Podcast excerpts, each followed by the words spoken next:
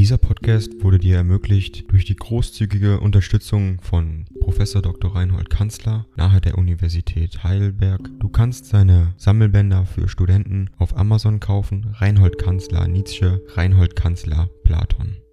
Danke fürs Zuhören.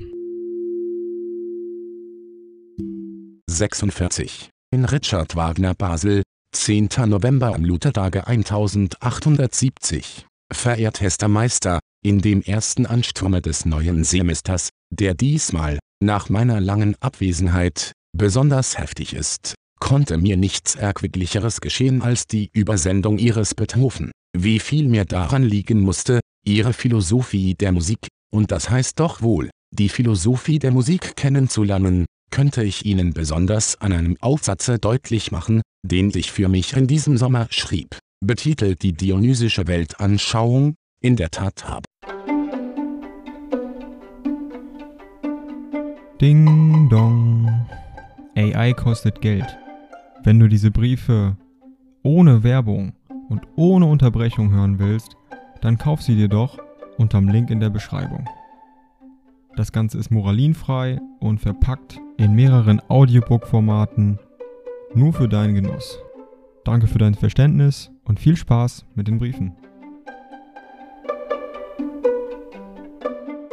Ich durch dies Vorstudium erreicht, dass ich die Notwendigkeit ihrer Beweisführung vollständig und mit tiefstem Genusse einsehe, so entlegen der Gedankenkreis, so überraschend und in Staunen versetzend alles und namentlich die Ausführung über Beethovens eigentliche Tat ist. Doch fürchte ich, dass sie den Ästhetikern dieser Tage als ein Nachtwandler erscheinen werden, demzufolge nicht redlich, ja gefährlich, vor allem unmöglich gelten muss. Selbst die Kenner Schopenhauerscher Philosophie werden der größten Zahl nach außerstande sein, den tiefen Einklang zwischen ihren Gedanken und denen ihres Meisters sich in Begriffe und Gefühle zu übersetzen. Und so ist ihre Schrift, wie es Aristoteles von seinen esoterischen Schriften sagt zugleich herausgegeben und nicht herausgegeben. Ich möchte glauben, dass Ihnen, dem Denker, zu folgen, in diesem Falle nur für den möglich ist, dem der Tristan vornehmlich sich entsiegelt hat. Deshalb betrachte ich die wirkliche Erkenntnis ihrer Tonphilosophie als ein kostbares Ordensbesitztum,